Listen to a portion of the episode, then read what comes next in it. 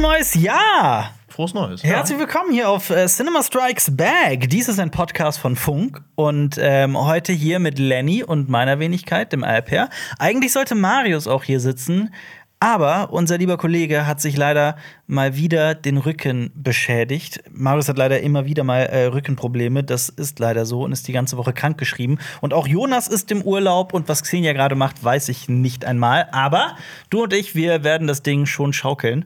Auf jeden Fall. Wie war deine Weihnachtszeit? Meine Weihnachtszeit, die war besinnlich und ähm, ich habe auch ein paar äh, Filme nachgeholt äh, über auch. die Weihnachtszeit und darüber werden wir unter anderem heute sprechen.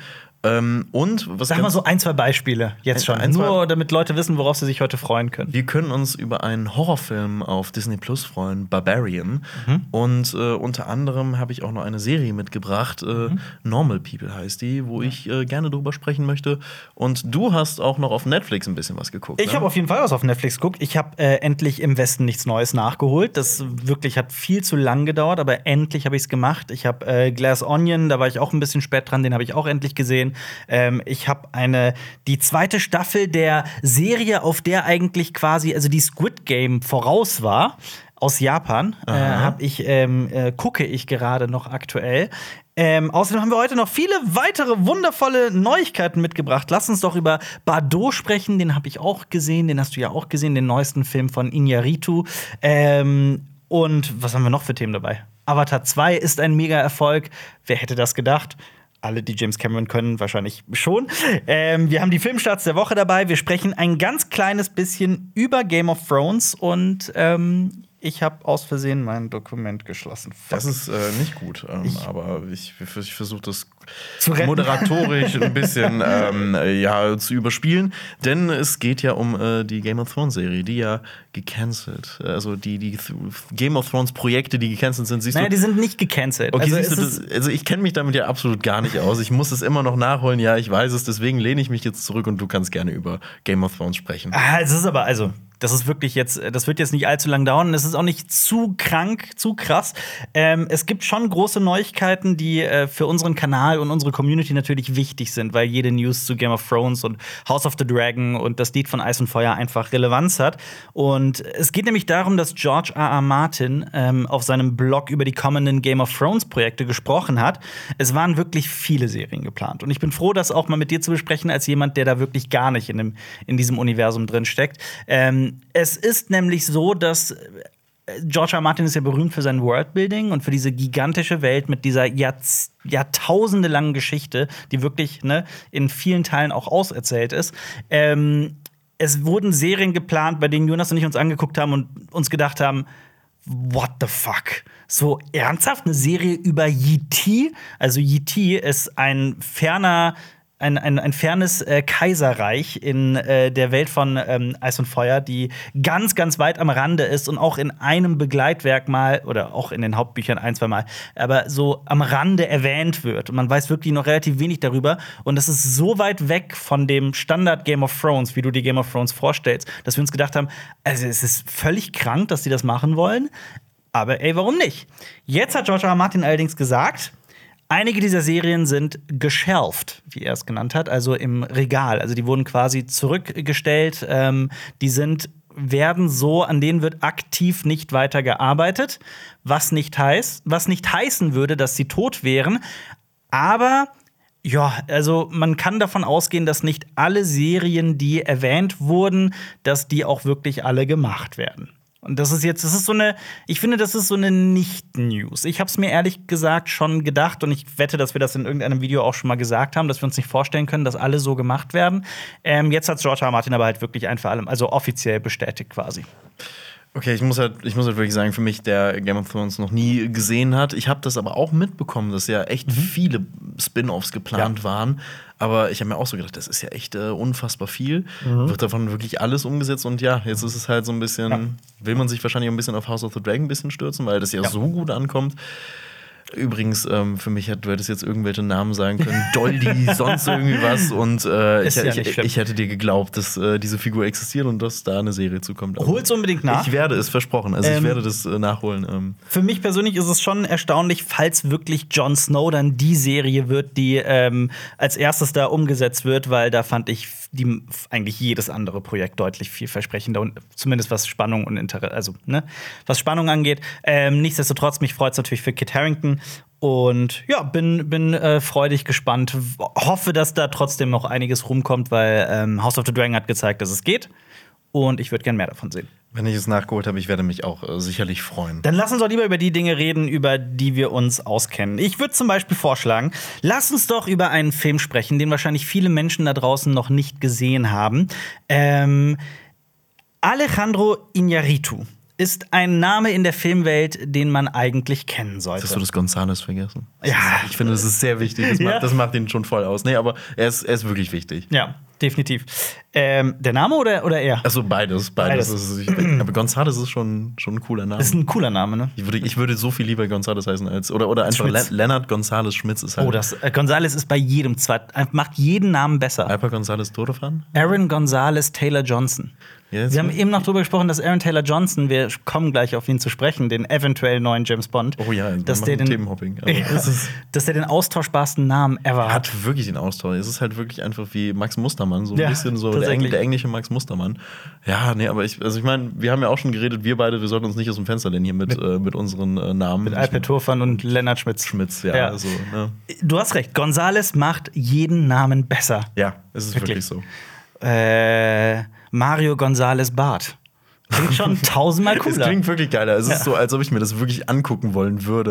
Und ich schäme mich ein bisschen gerade Auf jeden dafür. Fall. Boah, wenn ich mir mal einen Künstlernamen ausdenke, oh, da wird auf jeden Fall ein Gonzales drinstecken. Ähm, ja, Iñárritu kennt man. Der hat zweimal den Regie-Oscar gewonnen. Einmal für Birdman, wenn ich mich nicht irre. Richtig. Und einmal für The Revenant, oder? Habe ich irgendwas vergessen? Nein. Hat Beautiful irgendeinen Oscar gewonnen? Nein. Ich glaube noch nicht. Ich glaube, da war ja noch äh, ein unbeschriebenes, also ein, leider noch ein unbeschriebenes Blatt, aber äh, Mhm. Ja. ich liebe seine Filme auch. Wie, vor allem äh, Birdman ist, äh, ist grandios. Also wirklich diese, diese Bilder. Und man muss auch sagen, äh, da schwingt auch viel, glaube ich, mit dem Kameramann Emanuel Lubezki auch mit, ein. Unbedingt. Äh, weil Ja. der hat in beiden Filmen, The Revenant und Birdman, die Kamera geführt und Ja. das sind so gute Bilder. Auf jeden Fall. Die gibt es aber auch in Bardo. Die gibt es auch in Bardo. Der hat diesen komplizierten Zweittitel Die erfundene Chronik einer Handvoll Wahrheiten. Fließt über die Lippen wie, weiß ich nicht was. Da muss man auch mal einmal wirklich sagen, das ist kein deutscher Beititel, sondern Ja. es ist wirklich der, der existiert auch im, im, im Original, dieser Beititel. Ja. Also das ist jetzt nicht so, dass es hier nur auf, äh, im, im Deutschen so einen komplizierten, dummen Zweititel hat. Das stimmt. Und Bardo kann man auf äh, Netflix sehen. Man muss nur einiges an Zeit mitbringen, denn dem allgemeinen Trend der Filmwelt entsprechend ist der Film recht lang. Mit zwei Stunden und 40 Minuten. Ein Film irgendwo zwischen tiefgründiger, philosophischer, also zwischen philosophischem Spektakel und, was ihm viele vorwerfen, selbstgefälliger Egozentrik, was ich allerdings nicht ganz teilen kann. Aber einen Schritt zurück. Äh, es geht in Bardot um einen Dokumentarfilmer, der weltbekannt ist für seine experimentellen Doku-Fiktion. Er lebt in den USA, kehrt aber mit seiner Familie zurück nach Mexiko und nach und nach verflüchtigt sich seine Realität. Also Träume fließen plötzlich in seinen Alltag hinein und er kann dann, ähm, er trifft plötzlich auf alte Personen, die eigentlich schon verstorben sind und äh, verliert sich komplett in dieser Fantasiewelt. Ähm, das klingt existenziell und philosophisch und genau das ist es auch. Ja, aber absolut. Das fandst bekommt, du den Film? das bekommt man und ich fand den super, Mhm. ähm, weil ich den auch damals im Kino gesehen habe. Und ich finde, man muss den schon fast im Kino gucken. Ich kann mir nämlich das ein bisschen schwer vorstellen, so zu Hause sitzt man dann da Mhm. und lässt wirklich diesen sehr langsamen, sehr experimentellen und auch absurden Film halt so ein bisschen sich so davon berieseln. Und ich glaube, man hat nicht die größte Aufmerksamkeit vielleicht zu Hause. Ich weiß ja nicht, wie es bei dir war. Ja, schrecklich. Also ich habe normalerweise zu Hause ein sehr tolles Setting, um Filme zu gucken. Ich war allerdings, ich habe den in meinem Urlaub gesehen und äh, da war es halt nicht zu verhindern, weil da hatte ich in dem Haus, in dem ich äh, geschlafen habe, in dem ich fünf Tage genächtigt habe über Weihnachten in Polen, hatte ich, da ist kein Fernseher und deswegen musste ich den auf dem Laptop sehen. Und das war ein, ähm, ja, ich habe mich auch währenddessen schlecht gefühlt, aber es ging nicht anders. Ähm, deswegen glaube ich schon, dass da vieles an mir vorbeigegangen ist. Ich finde, das spielt eine ganz große Rolle, auf welche Art und Weise man Filme guckt äh, und wie groß die, die, der Bildschirm ist, auf dem man den Film sieht oder die Leinwand. Ähm, es gibt in diesem Film wirklich unglaubliche Bilder. Das, das ist, ist, egal, ob man das auf dem Handy guckt oder im, im äh, größten Kino, das man sich vorstellen kann. Ja. Ich äh, kann, kann da nur mitgehen, weil ich finde, das ist optisch der schönste Film vom letzten Jahr. Mhm. Ähm, ich finde auch wirklich diese, ja, diese lebensphilosophischen Fragen, die dieser Film aufwirft, finde ich echt super inszeniert. Und ich finde es auch super interessant, weil du schaust diesen Film und du denkst dir oft, okay, was bedeutet das jetzt? Und mhm. irgendwann kommt dieser Punkt, wo das alles dann Sinn ergibt äh, mhm. und äh, man kriegt dann für gewisse Sachen neue Bedeutung. Aber auch ohne diesen Kontext, finde ich, kann man sehr viel in Sachen hineindeuten und mhm. die auch anders lesen. Und ich weiß nicht, ich finde das wirklich super. Und äh, der Daniel Jimenez Cacho, Cacho ist so toll in der Hauptrolle. Der, Haupt, der Hauptdarsteller. Ja, ich finde den, find den toll und es wird ja auch mal gemutmaßt, ob das so ein bisschen auch von Iñárritu selber ja auch so Also es hat einen sehr großen autobiografischen Touch. Ich glaube, den kann man nicht äh, von der Hand weisen. Und ich finde auch dass dieses egozentrische, was du gesagt hast, ich finde, ich sehe das auch null in diesem. Also man muss Film. dazu sagen, in der internationalen Kritik ist der Film wirklich nicht gut angekommen. Ähm, viele Kritiker und Kritikerinnen haben Iñárritu Narzissmus vorgeworfen und Selbstgefälligkeit. Ich meine, der Film ist meiner Meinung nach auch wirklich wahnsinnig selbstreferenziell, beschäftigt sich mit sich selbst. Ich meine, in der Mitte des Films gibt es wirklich einen Moment, wobei das, das sollte ich vielleicht nicht spoilern. Das ist kein Spoiler, weil dieser Film, den kann man eigentlich so gar nicht spoilern. Aber der Film kritisiert sich selbst. Die Figuren kritisieren den Film, in dem sie gerade stecken. Also ähm, nicht, das ist auch wirklich überhaupt kein wichtiger Moment. Aber ähm, der Film wird deswegen irgendwie eher zerrissen. Viele äh, finden keinen Zugang dazu und Inyaritu fühlt sich so missverstanden, dass er bereits gesagt hat, dass er eventuell nie wieder einen Film machen möchte. Was wirklich tragisch wäre, womit die Filmwelt wirklich einen ganz, ganz großen Künstler verloren hätte, weil ich möchte so Filme wie äh, Beautiful oder äh, Birdman oder Revenant auf gar keinen Fall vermissen. Ähm, nichtsdestotrotz, also ich finde die Häme, die dieser Film kriegt, nicht gerechtfertigt. Ähm, es geht sehr, sehr viel um mexikanische Identität, um diese äh, Einwanderer-Themen, äh, die aber auch, also um das Leben zwischen zwei Kulturen. Damit habe ich mich irgendwie sehr schnell ähm, identifizieren können.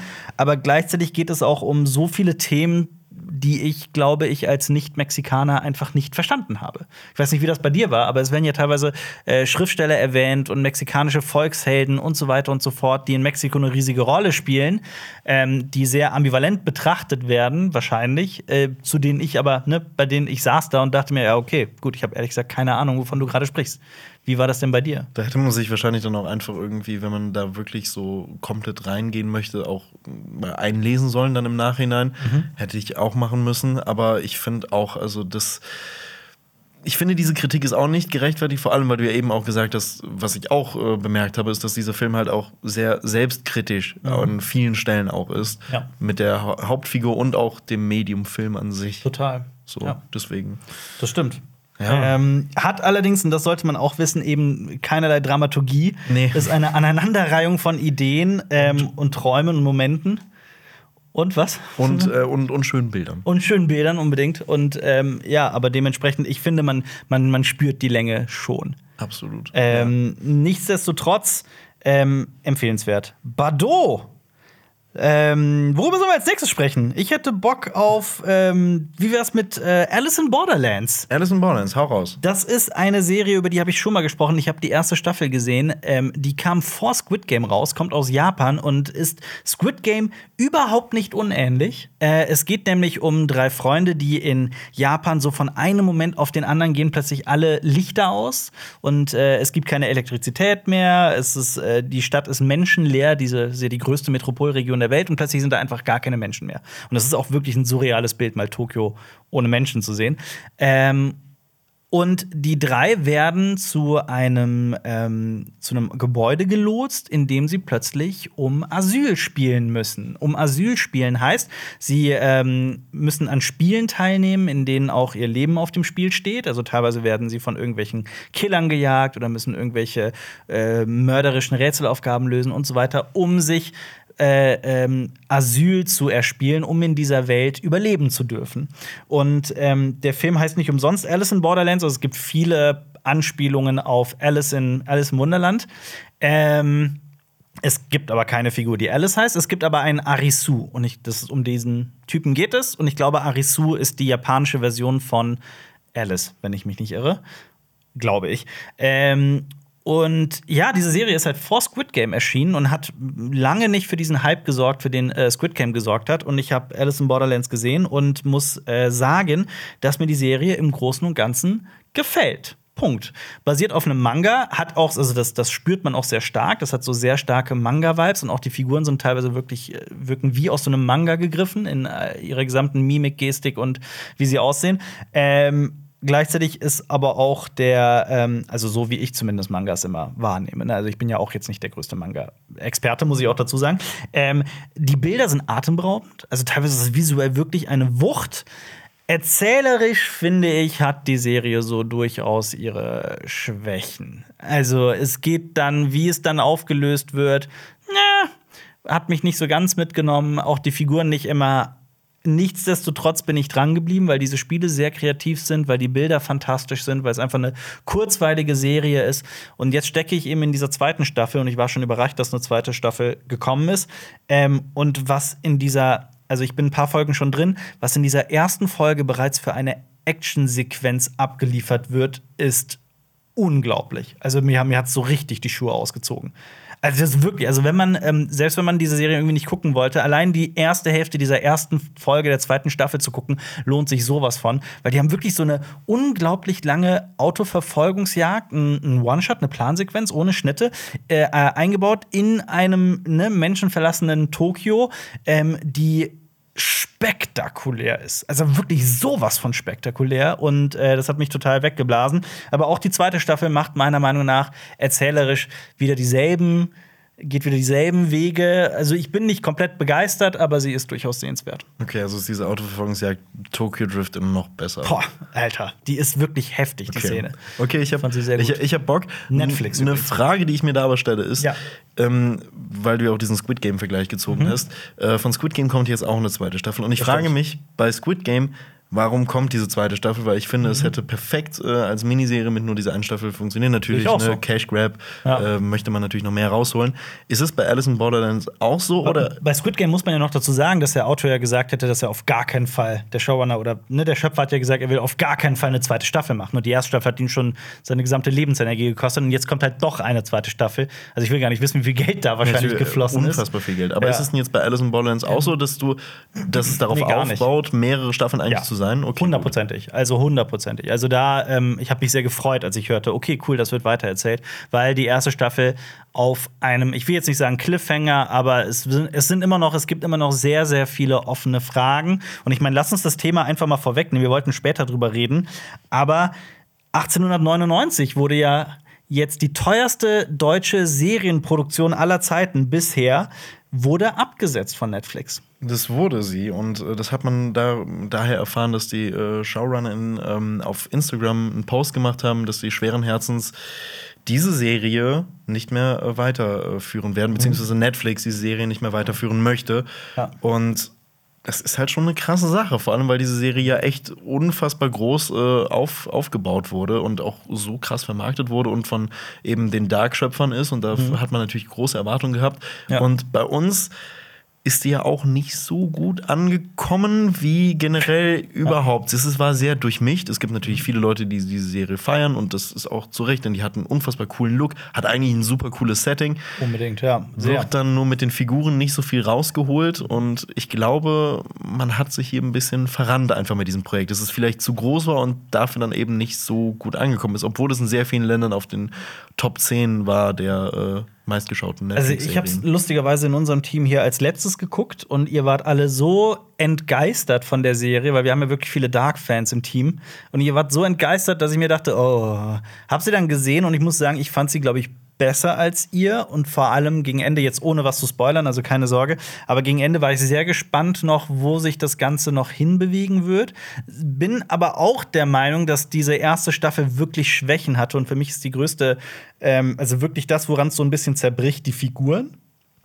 Ich fand, für mich persönlich gab es nicht eine Figur, mit der ich mich in irgendeiner Form identifizieren konnte oder die ich zumindest ähm, als vielschichtig wahrgenommen habe. Ich Überhaupt fand das interessant. Interessant, genau, das war das, das wollte ich gerade. Danke, dass du es so aussprichst. Ähm, gleichzeitig habe ich mich aber auch gefragt, ja, aber also nach den ersten Folgen von Dark war ich ebenfalls nicht begeistert. Und das ist so eine Serie gewesen, die sich irgendwann gefunden hat, die irgendwann, wo dann alle Puzzleteile so ineinander gegriffen haben. Und diese Chance wollte ich 1899 halt auch geben. Und deswegen wäre eine zweite Staffel gekommen, hätte ich sie auch gerne gesehen, um zu schauen, wo treiben sie das hin. Weil es gibt ja noch sehr, sehr viele unbeantwortete Fragen. Und ähm, man muss halt auch wirklich fragen, wie kann das sein, dass so eine Serie abgesetzt wird, weil ich habe die genauen Zahlen nicht finden können, aber das die Serie war in etlichen Ländern, in etlichen Ländern in den Top 10. Und das muss also irgendwie irgendwo auf irgendeine Weise erfolgreich gewesen sein. Warum wurde das abgesetzt? War es wegen, weil Netflix die Ansicht teilt und auch das qualitativ nicht gut genug fand? Oder wollen sie nur noch so Mega-Hits kreieren wie eben Squid Game oder Stranger Things oder was weiß ich? Ich finde es wahnsinnig schade. Ja, die Spanier, also man merkt jetzt aktuell auch, finde ich, so ein bisschen diesen Netflix-Kurs, dass sie halt mhm. gucken wollen, wie sie ihr Geld genau einsetzen.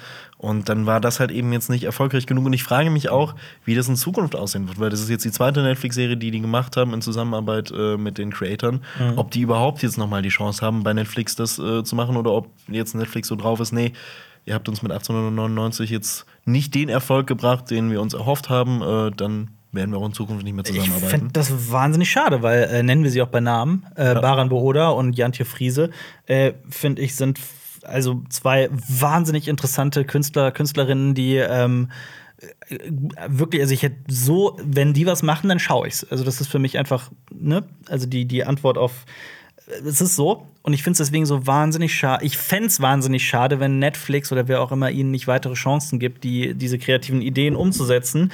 Gleichzeitig werden dann aber auch irgendwelche wirklich, ich sag's ganz offen raus, Schrottserien in bis in alle Ewigkeit weitergeführt. Ähm, das Netflix, von mir aus kann Netflix alle seine Reality-Shows einfach mal eintüten und dafür na, halt Na, oder, oder, also, so, so weit würde ich jetzt Neun von zehn. Ja, ja. Also, okay, welche, okay, nenn mir mal ein paar also Reality-Serien, die auf Netflix nee, Ich würde dir eine Game Show empfehlen. Also okay. die ist, die ist ähm, The Floor is Lava. Habe ich gesehen. Ich finde es ich find's so dämlich dumm. es ist dämlich dumm, ja. Aber es, ist, es hat mir auch sehr viele schöne Stunden gebracht. Also es ist, äh, ja. äh, es ist für, ich finde es ich find's super unterhaltsam. Ich habe die erste Folge gesehen und wolltest nicht weiter gucken, um also, ehrlich zu sein. Es wird, es wird noch dümmer. Also es, es, es wird noch viel, viel dümmer. Oh, ich habe Dings gesehen. Ich habe, äh, äh, wie hieß die Show, die in der Sylvester Stallone mit dabei war, die so äh, Ninja, äh, wie heißt nochmal, diese Parcours, wo man, dieser Hindernis. Ninja, Ninja Warrior. Ja, Ninja Warrior. Aber es ist nicht Ninja Warrior, sondern Beastmaster oder sowas heißt das. Aber es ist exakt eigentlich Ninja Warrior, oder ja, was? nur, nur, dass die es so ein bisschen härter gemacht haben. Okay. Also bei Ninja Warrior laufen ja zumindest, so wie ich weiß, auch so ein paar normale, Normalsterbliche mhm. durch. Ne? Und bei Beastmaster sind es anscheinend wirklich nur die krassesten der krassesten. Okay. Und, äh, okay, und, und Sly. Bitte? Und Sly. Ja, Sylvester Stallone ist da, im, aber der, also der macht nicht wirklich mit. Der okay, gut. So ich, ich habe schon gedacht, dass er da auch noch was mitmacht. Nee, nee, nee, aber der, der, ah, der war in der ersten Folge, glaube ich, so aufgetaucht, hat darüber gesprochen und hat das produziert, das Ganze und so. Also der steckt da schon drin in irgendeiner Form. Ich fand die erste Staffel wirklich sehr cool. Ähm, man muss allerdings im, im deutschen Ton sich äh, in, der, in der deutschen Sprache ähm, sich äh, Luke Mockridge antun, dessen Scherze und Gags in dieser Serie wirklich also eine Katastrophe sind. Ernsthaft? Äh, ganz schlimm, ganz, ganz schlimm. Äh, ich glaube, glaub, selbst Luke Mockridge würde der Name Gonzales nichts mehr, nicht, nicht mehr helfen. Luke Gonzales Mockridge. Ich glaube, da wird, das, das würde da auch nichts mehr Das stimmt. Ähm, Aber ja, ja, so viel äh, unser kleiner Exkurs zu äh, Bist, du, bist du denn auch enttäuscht, was 1899 angeht, oder hat dich die Serie so abgefuckt, dass du sagtest, ja, eigentlich ist es mir egal? Ich musste mich wirklich durchzwingen. Also es war, äh, es, es, war wirklich von Folge zu Folge, wo ich wirklich mehr äh, Lust verloren habe. Mhm. Und dann endet diese Serie, aber wie du schon gesagt hast, mit, mit diesem Cliffhanger auch ein bisschen mhm. und äh, eröffnet eine neue Perspektive, wo ich eigentlich doch Bock habe zu wissen, was da abgeht. Und ich hoffe ja. immerhin, dass man erfährt, vielleicht von ihnen, in was für eine Richtung das gegangen wäre. Ja. Ähm, weil das kann man jetzt nur erahnen. Ähm, aber ja, ich war auch im Großen und Ganzen eigentlich echt ein bisschen enttäuscht. Ja, aber äh, was ich aber auch unbedingt noch sagen möchte, ist, der, die Serie wurde gedreht in diesem, in diesem Virtual Production Studio in Babelsberg. Das ist, heißt ja auch Volume. Und ähm, Also, was damit teilweise möglich ist, hat mich schon wirklich auch. Ich fand es teilweise richtig krass. Ich fand, dass es sehr, sehr gut aussah. Ähm, und ich meine, mich nervt das so ein bisschen bei vielen Disney-Produktionen, dass da ne, mit deren ähm, virtuellen Studios, mit den LED-Hintergründen, das war beim Drehen und so weiter eine wunderbare Sache. Aber ich fand irgendwann, dass dieser Look sich immer wieder äh, dass der immer wieder wiederholt wurde, dass dieselben Environments benutzt wurden und so weiter und so fort. Und ähm, ich bin aber sehr gespannt, was diese Technologie in der Zukunft noch bieten wird. Und ich hoffe, dass das noch weiterentwickelt wird. Und dann ähm, schauen wir mal. Aber weil diese Serie wäre ohne das ja gar nicht zu, zu, äh, zu drehen gewesen. Absolut nicht. Ja. Wirklich gar nicht. Aber Ja. ja, ähm, sollen wir dann vielleicht mal über äh, eine richtig äh, große News mal reden, nämlich über den nächsten Bond. Aaron vielleicht. Gonzalez Taylor Johnson. Aaron Gonzalez Taylor Johnson. Aaron ist Taylor. Johnson. Ist, ähm, ja, ist eventuell der nächste James Bond in der Hinsicht, dass äh, es gemutmaßt wurde damals schon, dass er in den äh, Pinewood Studios äh, schon mal vorgesprochen haben soll und äh, da ein paar kleine geheime Drehs gemacht haben soll. Und jetzt ist tatsächlich bestätigt worden, äh, dass er sich mit Barbara Broccoli, der Produzentin von den James Barbara Gonzalez. Bar Ich glaub- Barbara BGB wäre sie dann. BGB. Der Name Barbara Broccoli ist eh schon der beste. Der- der der Welt. ist- oh, das ist so geil. Das ja. ist ich finde es so witzig, dass äh, äh, Barbara Broccoli trifft Aaron Taylor Johnson. Das ist wirklich so so der mit dem coolsten- Name auf auf, den- den, generischsten Namen. Es ist wirklich. ah. ja. Es ist, es, es stimmt. Und ähm, ja, er ist jetzt äh, wahrscheinlich der heißeste Kandidat für den äh, nächsten James, James Bond. Also heiß natürlich, weil er, ähm, also er sieht unverschämt gut aus in seinem äh, Anzug in Bullet Train. Mhm. Ähm, und man kennt ihn unter anderem auch noch als äh, hier äh, Kick-Ass Mhm. oder auch in äh, den Avengers, äh, in Avengers Age of Ultron. Da hat er hat den ersten Quicksilver gespielt. Richtig. Und äh, ansonsten, ja, ist es eigentlich, finde ich, ein sehr talentierter, lustiger, cooler Typ, Mhm. der auf jeden Fall die Physis für die Rolle mitbringt. Das auf jeden Fall. Die Frage ist, was sie daraus machen werden, weil er hat ja hauptsächlich bisher in so Komödien auch mitgespielt. Mhm. Ähm, ich frage mich, in was für eine Richtung sie sich generell jetzt bewegen mit James Bond. Ja. Ähm, ja, Also, ich finde es halt so witzig, was äh, Barbara Broccoli immer wieder vorgeworfen wurde und allen Menschen, die da die Entscheidung treffen. Ähm, das, das Wort Vogue Culture ist da sehr oft gefallen, weil es hieß ja eine Zeit lang, ah, es soll der erste äh, äh, POC James Bond werden. Also zum Beispiel ein schwarzer Darsteller wie Idris Elba wurde ja immer wieder gehandelt. Oder ähm, vielleicht mal eine Frau, eine Jane Bond, wäre das nicht auch mal eine Idee? Ähm, und dafür haben die sehr viel Kritik bekommen. Und jetzt haben sie äh, mit Aaron Taylor Johnson den Das- einen anderen Weg eingeschlagen. Ja, einen, einen, also eigentlich den Weg, den James Bond seit Jahren einschlägt. So. Ja. Ja, Ähm. ich hätte es ich hätt's auch mal super interessant gefunden, diese Figuren neu zu denken. Mhm. Ich war nämlich auch von No Time to Die, muss ich ehrlich sagen, ein bisschen, ja, gelangweilt. Ja, also, ja. Ich, äh, ich, ich konnte es irgendwie nicht mehr sehen und es ist halt irgendwo James Bond. So cool die einzelnen Filme auch stellenweise sind, zum Beispiel, ich liebe Skyfall, aber Ich auch. es ist halt immer das Gleiche in irgendeiner Form. Wenn halt irgendwie Vorsichtig immer ausgedrückt, richtig ja. vorsichtig ausgedrückt, weil es jeder neue James Bond wird neu gedacht und kriegt Mhm. ein paar neue Elemente. Aber ich finde, man sollte vielleicht schon mal neue Perspektiven vielleicht draufbringen. Deswegen hätte ich das mit einer Jane Bond vielleicht gar nicht so schlecht gefunden. Ich äh, sag das auch. Also mir geht's nicht darum, äh, ne, also bevor wir auch wieder dafür kritisiert werden, so irgendwie, oh, es muss immer Vogue sein. Mir geht's gar nicht darum unbedingt, ah, es muss jetzt eine Frau sein, sondern einfach mal was Neues. Richtig, genau. Und das, äh, das, das kann man in vielerlei Hinsicht machen. Und vielleicht werden sie auch mit Aaron, Aaron Taylor Johnson die, äh, die Rolle neu denken. Vielleicht wird es jetzt ein jüngerer, unerfahrener Bond, der gerade, weiß ich nicht, mit der Geheimagentenausbildung fertig ist. Ja, weil Ja. Aaron Taylor Johnson ist wie alt? Das schaue ich jetzt mal nach. Ah, Der ist gar nicht so alt, aber der hat eine sehr alte, äh, alte Frau. Äh, 32 Jahre ist Richtig, er ich, ich glaube, ich, ich glaub, die Ehefrau von ihm ist irgendwas mit 50 oder vielleicht auch schon 60, ich weiß es nicht. Der wurde ist damals irgendwie. 55 ähm, ist sie. Ja, es war eine, es ist eine sehr seltsame Geschichte, die die beiden da haben, ja. Warst du nur wegen des Altersunterschieds oder? Ja, auch so ein bisschen, weil ich glaube, der hat ihn am Set äh, von irgendeinem Film kennengelernt und da war der, glaube ich, noch Nowhere Boy, ja. richtig. Da war er noch, ich weiß gar nicht, wie alt er da gewesen ist, aber da war er nicht so alt. Ich glaube, irgendwie. Der so, muss so 20 gewesen sein. ja, so 20 Jahre. Ja, so 2009, das heißt 13, ja 19. muss Ja, ja so Ja. und, und dann haben die sich ja wahrscheinlich bei den Dreharbeiten noch kennengelernt, da war er sogar noch jünger. Es ist ein bisschen, ist ein bisschen eine strange Situation. Ähm, ja, ich will, ich will das jetzt nicht judgen oder so, aber Ja. ähm, ja. Aber was, ähm, ich muss sagen, Aaron Taylor Johnson der, dessen Namen ich immer mit Anya Taylor Joy verwechsel. äh, Zu Recht, das ist, ist sehr ähnlich, ne? Ähm, es findet bei mir, also hat bei mir bisher immer nur so sehr peripher stattgefunden. Ich habe den nie, also ich habe den die letzten Jahre, also ich weiß, dass er der nächste Craven the Hunter wird. Stimmt, also, was heißt der nächste? Der, der erste auf der großen Leinwand. Oder? Ich glaube nicht, dass es Craven schon mal auf der großen Leinwand ich gab. Ich glaube auch noch nicht. Ja. Ich glaube, das wäre wird ein Debüt. Das werden wir auf jeden Fall dieses Jahr noch äh, sehen. Und Aber ich habe den, wie gesagt, Aaron Taylor Johnson habe ich so nie auf dem Zettel gehabt und plötzlich spielt er wirklich zwei ikonische Figuren.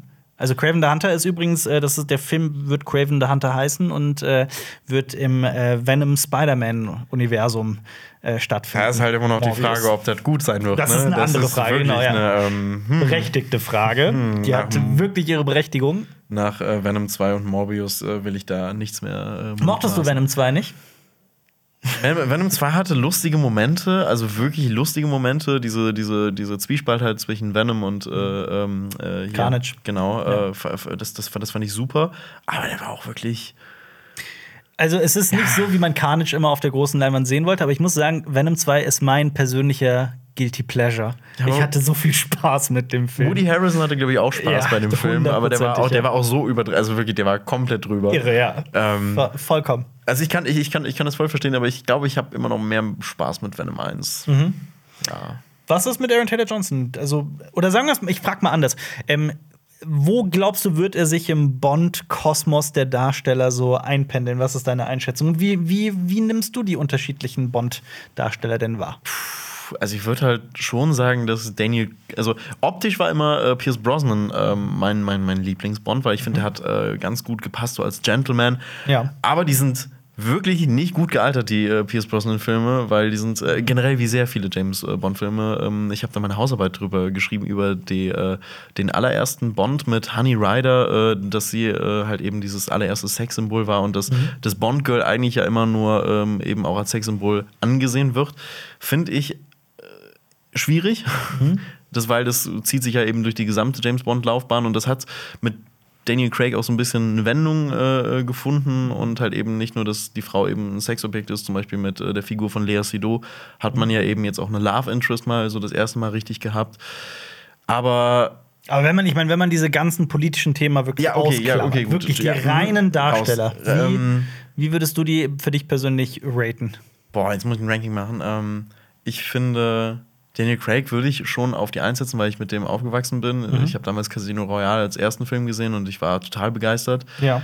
Dann würde ich äh, Pierce Brosnan packen, Sean Connery, ähm, äh, so jetzt, jetzt Ro- Roger Moore, ähm, dann Timothy Dalton und dann letzte Stelle Josh La Lazenby. Lazenby. Weil, ähm, Lustig. Bei mir ist Timothy Dalton auf der Eins. Timothy Dalton ist auf der Eins. Ja, Ernsthaft? Sehr äh, äh, unpopulär wahrscheinlich die Meinung. Er hat ja auch nur zwei Bond-Filme Ich habe gemacht. auch nur Lizenz zum Töten mit ihm gesehen. Ja. Ähm, ja, der eine ist auch auf jeden Fall besser als der andere. Ich habe gerade vergessen, welcher besser war als der andere. Müsste ich gerade mal nachgucken. Ähm, aber äh, ja, er spielt halt ne, so, so ein bisschen den Gegenentwurf zu dem Roger Moore lustigen, äh, sympathischen Bond. Ähm, und ich fand den sehr, sehr, sehr gut in, dieser, in der Rolle. Dann würde ich irgendwo auf jeden Fall äh, Sean Connery raten und dann wäre bei mir Daniel Craig, äh, Pierce Brosnan und dann irgendwann äh, Roger Moore. Ich mag tatsächlich den Roger Moore Bond nicht so besonders. Und der hat immer viel zu große Anzüge an, äh, an, an, äh, angezogen, wenn du das mal. Ja. Da, da kannst du auch mal drauf achten. Ja, aber ich, ich, ich, ich, kann das, ich, ich kann das sehr gut verstehen. Ja, und da ist die Frage, wo Aaron Taylor Johnson sich da einordnen wird. Viel Glück muss man ihm wünschen, aber man muss auch dazu sagen, es ist ja noch nicht in trockenen Stimmt, Tüchern. genau, das, äh, ja. wir reden so, als ob das jetzt schon Ja, wirklich, ja. wirklich feststeht. Aber es gibt sehr wahrscheinlich auch noch etliche andere Kandidaten, aber er ist halt aktuell so der. Was wäre denn deiner Meinung nach die schlechteste Wahl für einen Bond? Zach Galifianakis. Mario Barth. Jetzt muss, jetzt muss Mario ich, musste ich. Oh, da gibt es diesen, diesen wunderbaren Clip in, äh, in diesen wunderbaren Clip in Ted 2. Mhm. Ähm, da geht Mark Wahlberg zu einer Comic-Con in New York. In welchem Teil 2, was? In Ted 2. Ach, Ted 2, ja. Genau, Ted, Ted 2, da geht Gesehen, Mark, ja. Mark Wahlberg auf die, auf, auf die Comic-Con in New York und da ist ein Panel von DC und die announcen den nächsten Superman und dann äh, sagt die, der nächste Superman wäre Jonah Hill und er so, fuck! aber, ich, aber ich muss wirklich sagen, ich hätte jetzt Jonah Hill sehr gerne als Superman oder als äh, nächsten James Bond. Auf jeden Ich Fall. finde ich find das sehr funny. Das wäre sehr funny, das stimmt. Okay, ähm, lass uns sprechen über Avatar 2, denn Boah, ich bin auch echt nicht gut in Überleitung. Lass uns jetzt zu dem Thema kommen, ist ja auch egal. Ja, Moment, Äh, hätte, hätte ich jetzt aha, hätte, hätte sich Mark Wahlberg bei Ted 2 äh, Avatar angeguckt, irgendwie was, dann, dann hätten wir eine perfekte Überleitung. Aber es ist, ich finde, es hat funktioniert. Oh, dann, dann, dann nehmen wir das. Ähm, Avatar 2 ist jetzt offiziell der zweiterfolgreichste Film des Jahres 2022, weil er das Jahr 2022 nicht vor Top Gun Maverick beendet hat. Das ist quasi aber irgendwie am 2.1. oder sowas hat sich dann schon wieder egalisiert, hat sich das Ganze egalisiert. Ist jetzt mittlerweile erfolgreicher als Top Gun Maverick, denn Top Gun Maverick hat auch wirklich respektable 1, äh, fast 1,5 Milliarden US-Dollar eingenommen. Ist aber auch kein Wunder, so oft wie der im Kino war. Das stimmt. Ähm, trotzdem überraschend, wie ich finde, so, wenn man. Das, ne, das, das stimmt auch. ähm, und ja, Avatar 2 ist jetzt auch bereits bei, warte, ich will jetzt das auch ganz, äh, ganz Das, genau äh, nehmen. Hier, hier sind die echten, das ist wie beim DAX, hier wird, äh, Live, ne? wird hier der Live-Ticker. Weil wenn dieser Podcast rauskommt, ist es eh schon nicht mehr aktuell. Das stimmt, aber wir müssen hier unten irgendwie so ein Live, äh, eigentlich in jedem Video von uns müssten wir unten so die Einspielergebnisse von Avatar irgendwie so in einem Live-Ticker stimmt. einblenden. Und ich nehme das auch zurück. Er hat, äh, glaube ich, Top Gun Maverick noch nicht ganz überholt. Er ist jetzt bei 1,44, zumindest laut Ja, Box Office die Frage Mojo. ist halt, ja, ja, natürlich. kann sich nur um Stunden gefühlt handeln, wann er Ja. den einholt. Also man schätzt so, dass der, also es gibt da unterschiedliche Quellen. Manche behaupten, der wird so 1,7, 1,8, 1,9 einnehmen. Andere denken, gehen da optimistischer von 2, 2,1, 2,2 aus. 2 Milliarden ist ja auch so diese magische Grenze, wo es auf jeden Also man kann aber kurz und knapp sagen, es ist ein riesiger Erfolg. Avatar 3 wird ja eh hundertprozentig kommen. Der wurde ja back-to-back gedreht mit Avatar 2. Ähm, und da war immer die große Bedingung für James Cameron, wenn Avatar 2 erfolgreich ist, dann darfst du auch Avatar 4 und 5 machen. Und ich glaube, das kann man jetzt durchaus vorsichtig, sich- man kann sich so weit aus dem Fenster lehnen und sagen, das wird wahrscheinlich stattfinden. Ja. Ähm, hast du es erwartet? Hast du es dir erhofft? Oder äh, wie stehst du zu dem? Erhofft habe ich es mir nicht, ähm, aber ich habe es erwartet. Ja. So, also ich bin. Also ich kann den Hype natürlich total äh, verstehen und ich äh, finde da, da auch immer noch deine Kritik äh, wirklich sehr gut, wie du das halt eben so dargestellt hast, dass es ein super krasses Spektakel ist. Aber ich persönlich bin halt von dieser Story so underwhelmed gewesen und ich habe da, äh, hab mir nach dem Kino, habe ich mir echt gedacht, das waren jetzt wirklich drei Stunden meines Lebens die ich definitiv nicht nochmal in diesem Film verbringen möchte, ähm, weil ich fand das auch mit diesen FPS, das fand ich ganz, ganz schlimm. Ich habe da lustigerweise, ähm, ich, sorry, dass ich unterbreche, aber ich habe da lustigerweise ein ähm, Interview mit äh, James Cameron ähm, gelesen, in dem ich habe drüber gelesen, in dem James Cameron ausführt, so warum sie diese Entscheidungen so getroffen Das interessiert haben. mich jetzt wirklich. Ja, tatsächlich. Äh, Also für alle, die das nicht ähm, irgendwie gesehen haben oder mitbekommen haben, der Film springt ja in seiner Framerate. Also das sind mal die üblichen 24 Bilder die Dann Sekunde. die 48. Und dann aber auch immer wieder mal, sind es 48? Ich glaube, es sind 48. weiß die genaue Zahl nicht, aber auf jeden Fall diese höhere Framerate. Und wenn man ähm, hinguckt und mir fällt sowas halt im Schlaf auf, nicht weil ich so cool bin, sondern weil ich, ich bin da so super sensibel für. Ich weiß nicht, woran das liegt. Ähm, dann, dann sieht man, dass die Bewegungen smoother sind. So. Also, keine Ahnung, ich bin auch zum Beispiel jemand, wenn ich ein YouTube-Video gucke, das irgendwie 60 FPS hat, so ich sehe es sofort so. Oder wenn irgendjemand auf seinem Fernseher noch diese Scheißeinstellung, dieses, äh, dieses Bildschirm-Dings da. ja, ich, ich wie weiß nicht. das heißt. Ich hab's vergessen, wie es heißt. Ähm, anhat, das macht mich wahnsinnig. Äh, und in diesem Film ist es wirklich so schlimm, dass der für mich persönlich, ich habe es als schlimm empfunden, dass er ständig in seiner Framerate springt. Also, dass man sich nicht mal auf eine Framerate irgendwie konzentrieren kann, verlassen kann. Mich hat's jedes Mal aus der Immersion gerissen. Ich fand es auch ganz schlimm und ich fand, es wirkte willkürlich. Aber vielleicht ist es ja gar nicht, Es ist nicht so willkürlich. willkürlich. Okay. Es ist nicht willkürlich, aber ich kann dir erklären, was der Gedanke dahinter ist. Ähm, äh, James Cameron hat berichtet, dass sie von Avatar 1 oft die äh, Rückmeldung bekommen haben und das Phänomen, das gibt es scheinbar bei vielen Menschen, dass sie gerade in den Action-Szenen mit dem 3D nicht zurechtkamen, so wahrnehmungstechnisch. Also, dass, dass einem schlecht wird, dass die Augen dann wehtun, dass das alles zu viel ist, zu hektisch. Und ähm, James Cameron hat sich mit einem Team sehr lange damit beschäftigt, woran das liegt. So physiono, also biologisch, menschlich, wie auch immer. Physiologisch? War das? Ja, ich glaube, das Wort meinte ich. Ähm, und er argumentierte, dass es wohl äh, an der geringen Framerate liegt mit dem 3D. Und dass man, äh, dass das wohl weniger stattfindet, wenn man äh, die Framerate erhöht. Ähm, so. Äh, In dieser hohen Framerate zu drehen, war aber für den gesamten Film nicht machbar. Warum auch immer. Wahrscheinlich aus irgendwelchen produktionellen Gründen. Und deswegen hat er sich dazu entschieden, ähm, alle Szenen unter Wasser in dieser höheren Framerate zu drehen und alle Szenen über Wasser in der normalen 24 Frames Framerate, um das halt, ne, damit das erzählerisch zumindest Sinn ergibt. Aber die mussten dann beim Dreh auch feststellen, dass auch bei vielen Szenen über Wasser sich dieser Effekt dass der, dass der stattfindet. Ähm, also dass, dass, dass das irgendwie an den, gerade an den Rändern des Sichtfelds so anfängt zu flackern und so weiter und dass sie deswegen auch viele Szenen über Wasser dann in dieser höheren Framerate abspielen mussten. Ähm, und er hat auch zugegeben, dass es da auf jeden Fall, ne, dass da Platz für Verbesserung ist. Und ähm, ja, also das war, mich hat sehr irritiert und sehr gestört äh, finde das so mit dieser Begründung irgendwie nachvollziehbar, aber ich gehe halt auch dann einfach mal einen Schritt zurück und muss dann auch wirklich mal sagen, ey, lieber Herr Cameron, wieso liebst du 3D so sehr? Weil ja. ich liebe 3D nicht. Nein, ich hasse 3D. vor allem als Brillenträger ist es schlimm. Es ist, es ist ganz, ganz schlimm.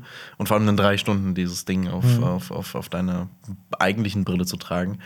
Ja, ich bin mal gespannt, was sie, was sie noch machen. Ähm, der es kommt jetzt das Feuervolk, die Ash People werden mhm. jetzt kommen. Also ich habe auch das Gefühl, dass er einfach nur alle Elemente abklappern möchte mit den Avatar-Filmen. ja. Und das ist dann wirklich, also Avatar the Airbender wird gefühlt.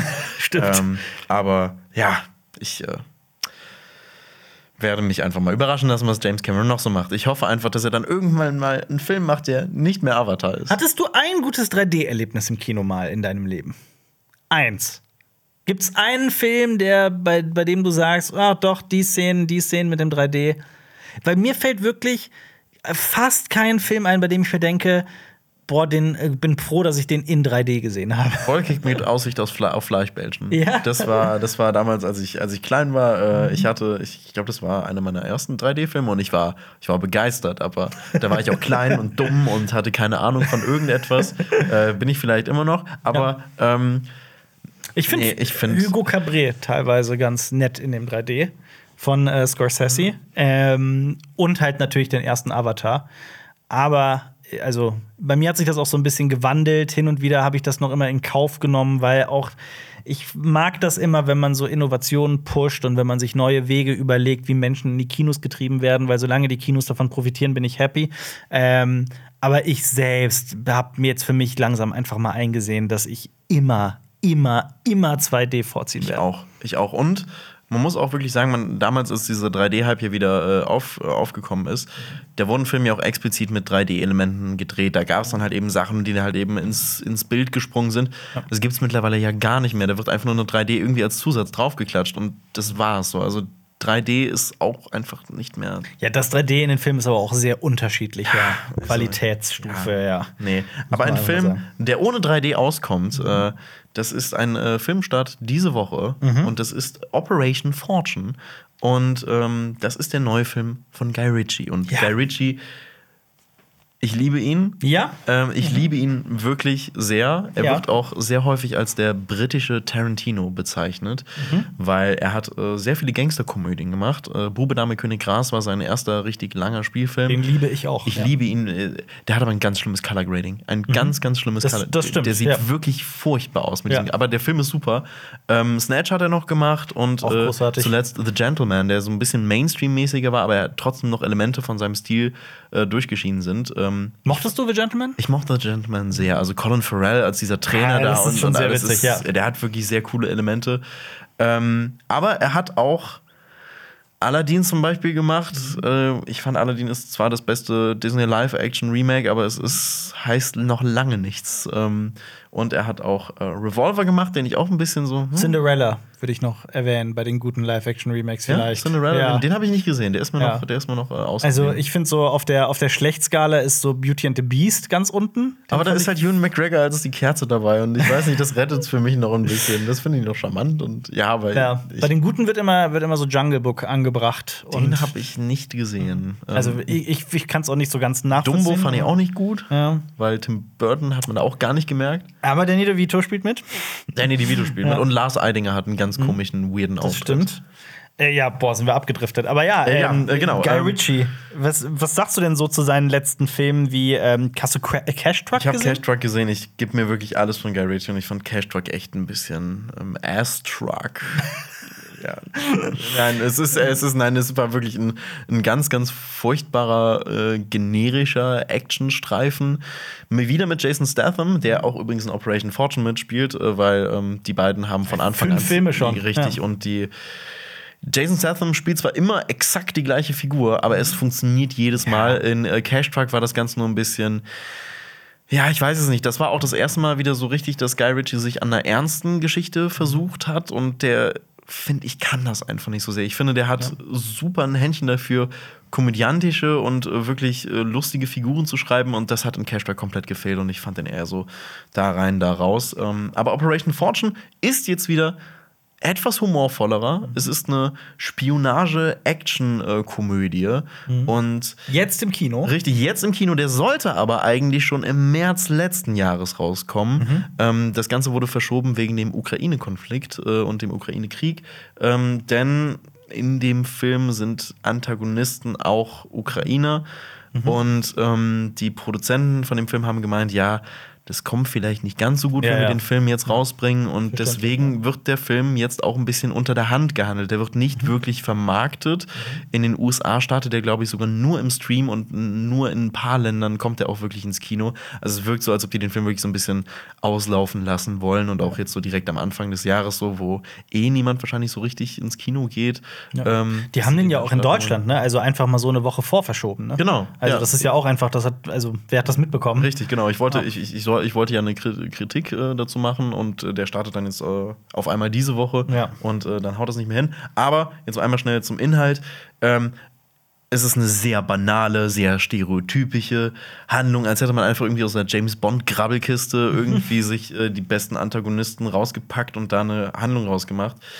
Äh, es, Klingt ja super. das klingt ja, es klingt, es klingt sehr vielversprechend. Also es geht darum, äh, es gibt eine Waffe, eine super tödliche, super ausgeklügelte Waffe, die die gesamte Welt zerstören könnte, und die gerät in die falschen Hände. Wow, das ist eine sehr gute Ausgangslage. Und die britische Regierung will nun herausfinden, ja, wo diese Waffe ist, wer sie hat, und sie möchte sie wieder in ihren Besitz bringen. Ja. Dafür kommt nur ein Mann in Frage, und das ist äh, Danny Fortune. Und daher kommt auch der Titel dieses Films, äh, Operation Operation Fortune. Und äh, der ist halt ein Meister der Verhandlung und ein Mann fürs Grobe. Und MI6-Spion. Oder Nee, was ist der? es ist mehr so ein bisschen ja so Drittanbietermäßig, so Ah, okay. also so, so eine Auftragsarbeit äh, Okay. wird, wird er da. Aber das ist Jason. Statham, dieser Richtig, das ist Fortune, Jason Statham und der ist halt so dieser Mann fürs Grobe und der hat so sein eigenes Team Mhm. mit äh, einer IT-Spezialistin, die von Aubrey Plaza gespielt wird.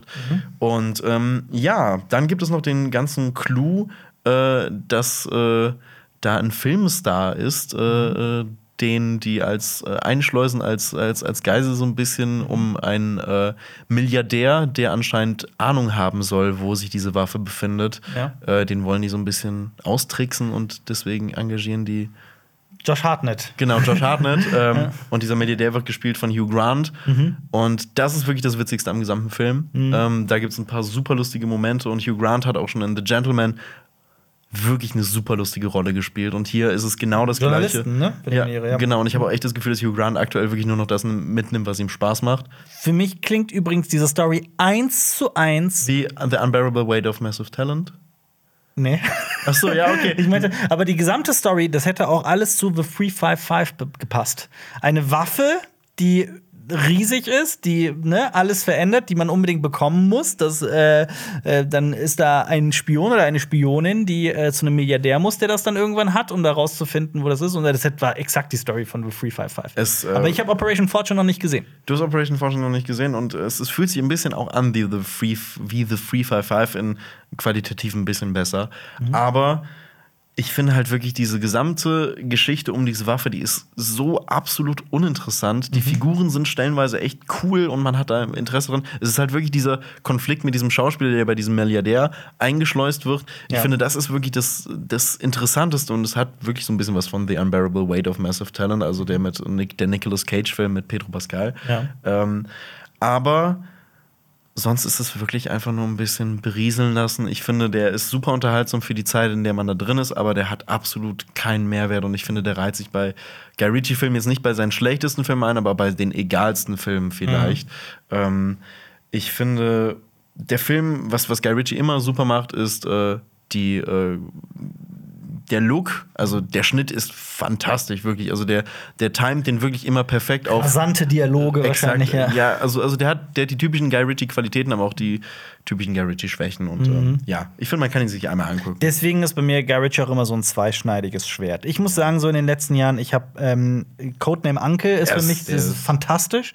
Fand ich. Da hat Hugh Grant ja auch mitgespielt. ja. Hat er? Ja, hat er. Hatte ich gar nicht mehr auf dem Schirm. Der hat da diesen einen, äh, der hat diese gesamte Operation auch so ein bisschen geleitet. Ah, das hatte ich wirklich gar nicht mehr auf dem Zettel. Doch, doch, Aber. Äh, Henry Cavill und äh, Army Hammer spielen auf jeden Fall mit. Ja. Ähm, und der Film ist wirklich fantastisch, finde ich. Ähm, und auch äh, King Arthur war für mich so der Überraschungsfilm von Guy Ritchie überhaupt. Den, dem konnte ich wirklich extrem viel abgewinnen, wenn man weiß, wie man diesen Film irgendwie einzuordnen hat. Ähm, Ich finde, diese Filme machen alle Spaß. Ähm, ich bin, mich hat der jetzt mit äh, Aladdin, The Gentleman, Cash Truck und äh, wahrscheinlich dann auch Operation Fortune, den ich jetzt aber noch nicht gesehen habe, ähm, verliert er mich gerade wieder. Okay. Weil Also ich, ich war von The Gentleman gar nicht so begeistert, um Okay. ehrlich zu sein. ja. Okay, ja, ich fand ihn okay. Ich fand, ja, nee, der hier, der, der war okay. Mhm. Ähm, aber The Gentleman. Dafür fand ich aber auch Cash Truck so ein bisschen besser als Du du. mochtest Cash Truck, okay. Nein, gut. ich mochte den nicht. So weit Okay, würde ich auch nicht okay. sehen. Ich fand den, ich fand den okay. Ich fand es den, okay, der hat doch, der hat doch äh, auch Scott Eastwood. Hat da Scott Eastwood mitgespielt? Ich weiß es Boah, nicht. da fragst du mich gerade was, habe ich keine aber da, Ahnung. hat, da, hat doch Josh Hartnett auch mitgespielt, oder? Hat der? Ich weiß es Was? nicht. So, jetzt bin ich, jetzt bin ich. Und jetzt, der heißt auch im Original ganz anders, oder? Wrath of Man oder sowas? ich, ja, ich Ja, glaube. Wrath of Man, ja. Das stimmt. Scott Eastwood spielt mit, aber nicht. Doch, Josh Hartnett auch. So, jetzt haben Beide. wir's doch. So, jetzt haben wir's. Aber äh, zeitgleich läuft ja im Kino aktuell auch diese Woche ein ganz anderer Film, in man- es sich wahrscheinlich mehr lohnt, hineinzugehen. absolut. nämlich The Banshees of Inisherin. Nicht abschrecken lassen von diesem sehr außergewöhnlichen Titel The Banshees of Inisherin. Es geht nämlich um die Insel Inisherin, beziehungsweise da spielt sich das Ganze ab. Das ist eine irische Insel und wir befinden uns äh, mitten in den 20ern. Zwei Typen da sind seit Jahrzehnten befreundet und gehen jeden Tag zusammen in den Pub. Und es ist ein sehr beschauliches, ein sehr einfaches Leben, aber von einem Tag auf den nächsten ändert sich plötzlich alles, als einer der beiden, der Ältere, diese Freundschaft einfach nicht mehr möchte. Und der andere ist entsetzt. Wie kann das sein? Wie kann man 30 Jahre, weiß nicht wie viele Jahre, aber so lange miteinander befreundet sein und plötzlich will der andere nicht mehr und er kann das gar nicht ertragen? Und äh, möchte herausfinden, wieso das so ist und äh, ob er das nicht ändern kann. Das ist die Handlung von The Banshees of Inisherin. Ähm, der Regisseur hinter dem Projekt ist wahrscheinlich ein viel ähm, größerer Catch, nämlich Martin McDonough. Und wem das nicht sagt, der hat Filme gemacht wie Brügge sehen und sterben, der wirklich sehr, sehr viele äh, äh, Fans hat. Der hat ähm, Free Billboards Outside Ebbing, Missouri gemacht, den ich persönlich fantastisch finde. Also ich finde, das ist ein absolutes Meisterwerk. Und ich finde, der, der unterschätzteste Film in seiner Film oder allgemein ist Sieben Psychos. Ähm, ich glaube, viele waren nicht so begeistert von Sieben Psychos, weil sie einen anderen Film erwartet haben, weil in Sieben, Psycho Sieben Psychos geht es nicht um Sieben Psychos, sondern um einen Drehbuchautor, der ein Drehbuch schreibt namens Sieben Psychos. Also ein Film im Film, in dem es um sieben Psychos geht. Ähm, ich glaube, das hat äh, viele im Marketing und auch was diesen Film angeht irgendwie abgeschreckt, aber es ist ein fantastischer Film, wie ich finde. Äh, und Martin McDonough hat halt so eine sehr, sehr, genau wie Guy Ritchie, so eine sehr eigene Handschrift. Ähm, und Banshees of Inisherin ist sein neuester Film und diesen Film hat übrigens George R. R. Martin auch in seinem Blog beworben. Also in demselben Blog-Artikel, den wir eben zitiert haben, da hat er auch von seinen Lieblingsfilmen aktuell geschrieben. Und äh, Free Billboards, äh, sorry, Banshees of Inisherin war ähm, der Film, den er am meisten empfohlen hat. Er hat geschrieben, eine kraftvolle Geschichte, an die ich mich lange zurückerinnern werde, aber sie ist auch so verdammt traurig. Man, Menschen nennen den Film eine Komödie. Wirklich? Äh, Ich würde den Film als Tragikomödie bezeichnen. Wie Ich auch. Also, weil ich finde, jeder von äh, den Filmen von äh, Martin McDonough ist eine Tragikomödie. Ich finde zum Beispiel Brügge sehen und sterben am allerbesten. Ich finde, äh, ich finde den, ich finde den toll. Der hat so was toll, ja. Märchenhaftes auch und, noch. Ja. und ich und ich war, ich finde Brügge halt auch einfach schön. Ja. Äh, deswegen. Und man darf auch nicht vergessen, Colin Farrell und Brandon Gleeson spielen in dem genau. Film die Hauptrolle und das ist jetzt hier in Banshees of Inisherin auch. Es spielt mit Richtig. Colin Farrell und Brandon Gleeson, also die beiden sind wieder Die vereint. kehren wieder zurück.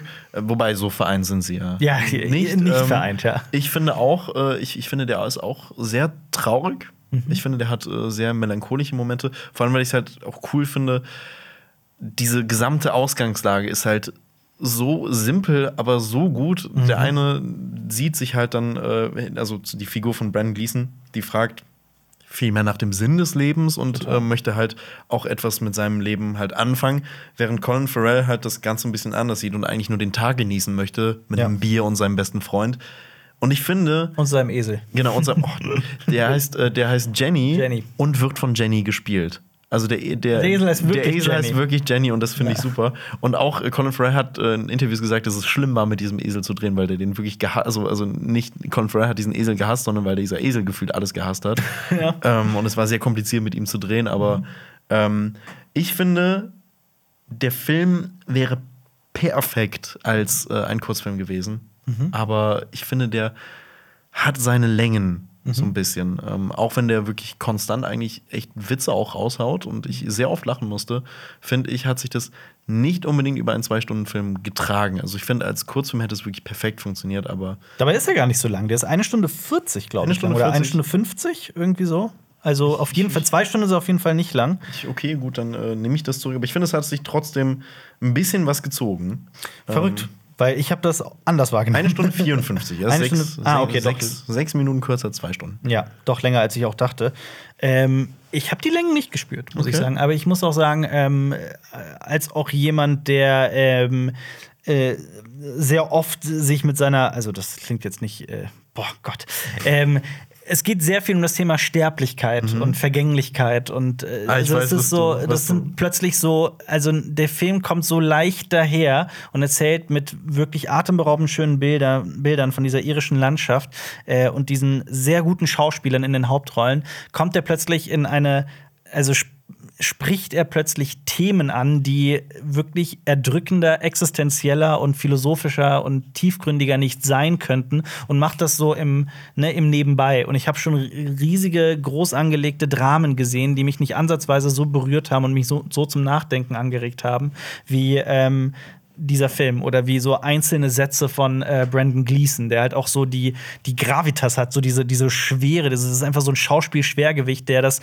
allein mit seiner Präsenz irgendwie äh, so perfekt verkörpert und das dann auch noch am Rande irgendwie dieser irische Unabhängigkeitskrieg, äh, dieser irische Bürgerkrieg, sorry, nicht der Unabhängigkeitskrieg, der, der irische Bürgerkrieg stattfindet. Ähm, das gibt dem Ganzen noch mal so eine Schwere. Und ich habe sogar schon ähm, Artikel gelesen von Menschen, die das Ganze in Relation gezogen, ge gesetzt haben zu diesem, zu diesem Krieg und gesagt haben, dass das, was zwischen den Figuren passiert, eigentlich nur ein Spiegel dessen ist, was da in diesem, in diesem Bürgerkrieg passiert ist. Und das ist sogar so eine Ebene, die ich während des Guckens noch so noch nicht mal verstanden habe, sondern weil es für mich hauptsächlich so eine sehr persönliche, existenzielle Geschichte war. Und mich hat das wirklich von vorne bis hinten komplett abgeholt und sehr berührt. Und äh, deswegen fand ich diesen Film wirklich so als, als, als Werk an sich einfach fantastisch. Ähm, ich, also ich finde es krass, dass Martin McDonough irgendwie erst vier Filme gemacht hat und jeder davon, ausnahmslos, ist für mich ein Volltreffer. Ähm, von daher, also ich möchte Banshees of Inisherin unbedingt weiterempfehlen. Ähm, Wird noch die Frage stellen, wie fandst du Barry Keegan? Ähm, Barry Keegan ist, ähm, der ist, äh, ist einfach wirklich ein absurder, ein absurder Typ in diesem Film. Also wie eigentlich alle auch so ein bisschen. Also ich fand auch Colin Farrell fand ich, fand ich super. Und wenn man den Film im Original guckt, dann äh, kriegt man 100% mein, äh, Untertitel. Also ich glaube nicht, dass dieser ja. Film nur in Originalfassung laufen wird ohne Untertitel, weil du kannst nichts verstehen, weil das ist mit so heftigst irischem Akzent gesprochen. Ähm, das macht das Ganze aber auch echt mal 500 Mal lustiger. Das stimmt. Also- Irgendwie stimmt das, ja. Ja, und man muss auch dazu, dazu sagen, ähm, das ist zwar so eine irisch-amerikanische, englische Co-Produktion, aber äh, zumindest im Cast ist der absolute Großteil irisch und es ist einfach eine durch und durch irische Geschichte. Und auch Martin McDonough ist ja, wie man auch dem Namen wahrscheinlich irgendwie entnehmen kann, äh, selber auch Ire. Ähm, und von daher- Mac nicht schottig? ist, ein- ist nicht Mac mit A schottig und ohne A, ohne A irisch? Das schaue ich Was nach. ist mit McDonalds? das wäre dann ja theoretisch ich, äh, So, das ist. Ähm, Warte, das will ich. Das will ich. Das will ich jetzt glaube aber genau, Mac mit. Äh, ist. Nee, das, also was ich gesagt habe, stimmt auf jeden Fall nicht. Also Mac und Mac mit A und ohne A ist äh, schottisch. Aber auf jeden Fall, wie man dem Namen entnehmen kann, kommt er von der Insel. Sagen wir es so. Dann bin ich ganz er, auf der. Er kommt aus Großbritannien. Ja, damit äh, bin ich auf jeden Fall auf der sicheren, sicheren Seite. Ja. Ja, aber trotzdem, also ein Filmemacher, den ich wirklich sehr mag und Banshees of Inisherin ist für mich, äh, ich finde den scheinbar besser als du. Ja, ne, Äh, also, also um Volltreffer. Gottes Willen, also ich finde den, find den auf gar keinen Fall schlecht. Ich finde den sehr gut. Ähm, ich finde, der hat halt eben. Hat, es hat bei mir nicht so zu 100% geklickt, aber jetzt vor allem auch das, was du mit dem äh, Bürgerkrieg erwähnt hast, finde ich einen super interessanten Aspekt und ich will mir den auf jeden Fall noch mal angucken und ich glaube auch, dass der bei mir äh, bei einem zweiten Mal echt noch mal ein bisschen mehr auslösen kann. Ja, ich kann es auch, auch wenn es für mich nicht so war, aber ich kann es auch verstehen, wenn man sagt, dass der für einen Längen hat. Es ist, wie gesagt, es geht um zwei, um, der, um eine zerrissene Freundschaft. Es geht um eine Banalität. Also, damit beginnt es Aber die zumindest. ist ja. wirklich sehr gut ausgeführt. Ja, und das geht dann auch in, äh, äh, in ne? Das nimmt dann so Wendungen, die man vielleicht nicht erwartet, ohne hier was zu spoilern. Ja. Gut, äh, oh, achso, nicht vergessen, äh, die, äh, diese Woche haben wir auf Cinema Strikes Back eine Kritik dazu veröffentlicht, das- beziehungsweise Xenia. Genau. Und die ist sehr empfehlenswert, die Kritik. Ich fand die sehr, sehr gut. Ist noch empfehlenswerter als der Film. So. Ja, unbedingt. Ähm, was ist Barbarian? Ich bin sehr Ah. gespannt, weil ich habe Barbarian nicht gesehen. Ich habe Barbarian gesehen. Ähm, Wo? Im Kino? Nein. Nee, äh, auf Disney Plus ist der gestartet. Ähm, ich habe mich wirklich das gesamte Jahr über auf diesen Film gefreut, weil das war, äh, der ist halt in den USA, glaube ich, schon im Sommer rausgekommen. Und ähm, ich habe die ganze Zeit nur mitbekommen, dass der sehr interessant sein soll, ein paar coole Elemente hat. Und ich habe mich wirklich drauf gefreut und dann habe ich mir den jetzt äh, angeguckt.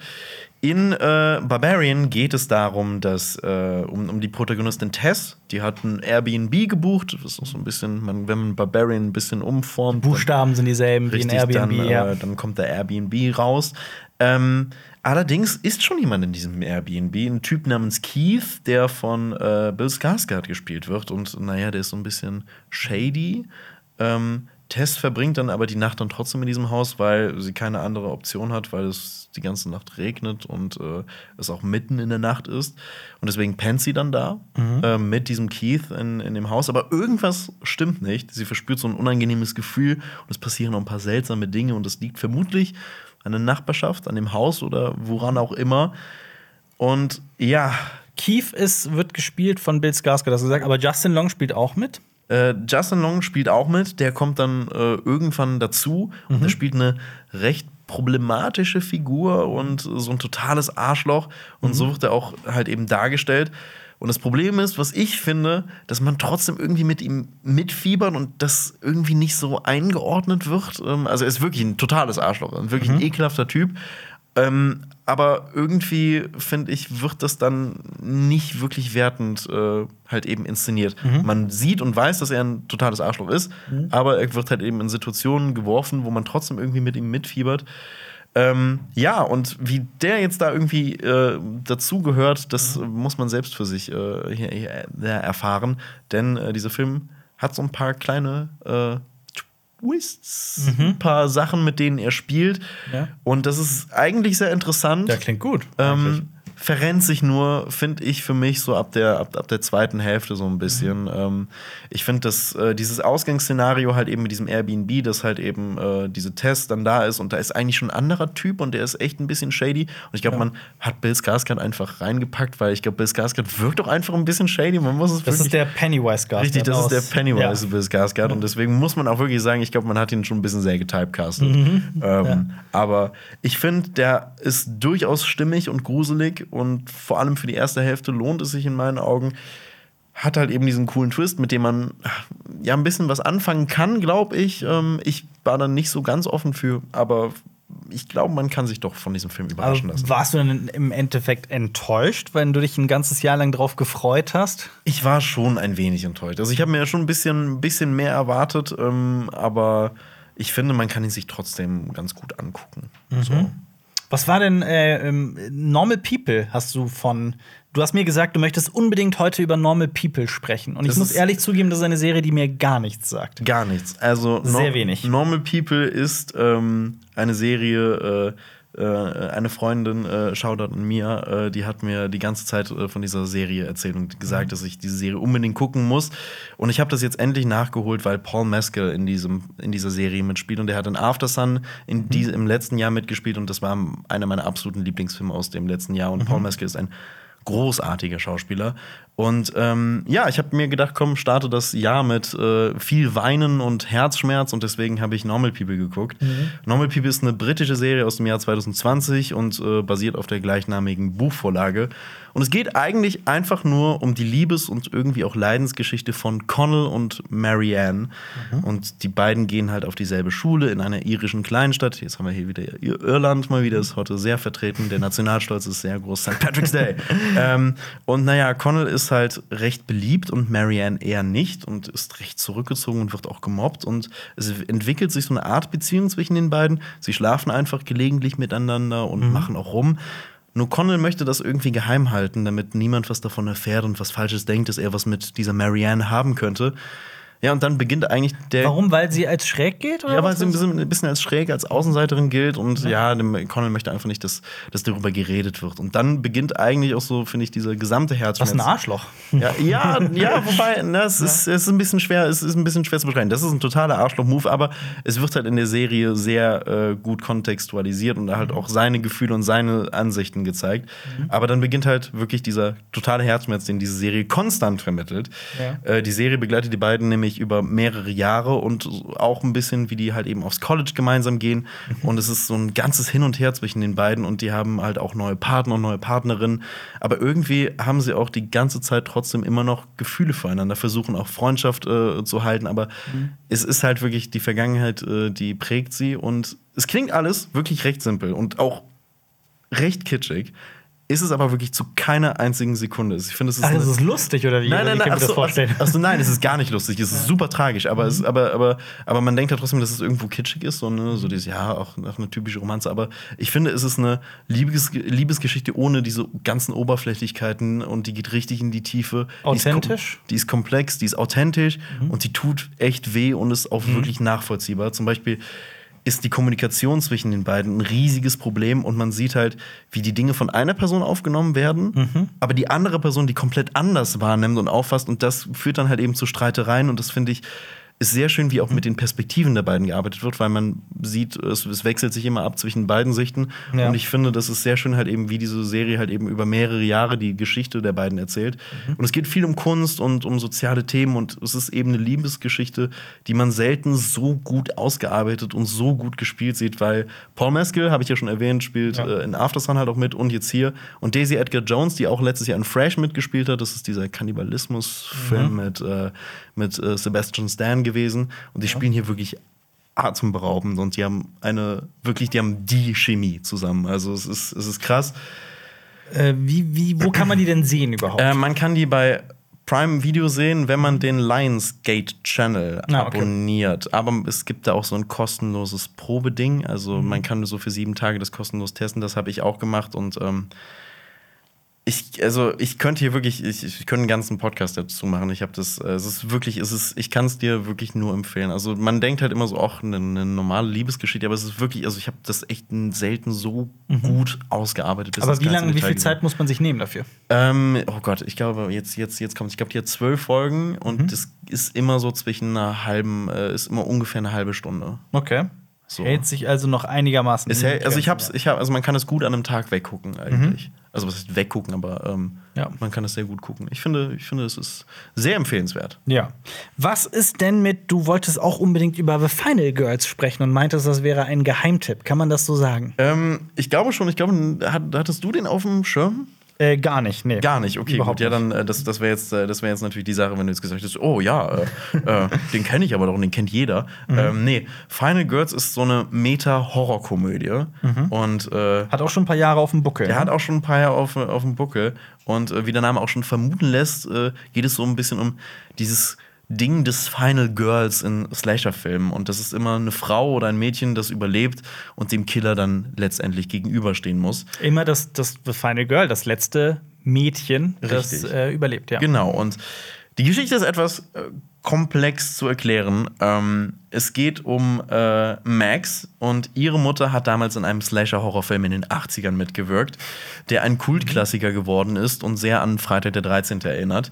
Und die Mutter von Max ist dann irgendwann bei einem Autounfall gestorben und Max soll nun bei einem Special Screening von dem Film ihrer Mutter, den, äh, diesem Klassiker aus den 80ern, der Ehrengast sein.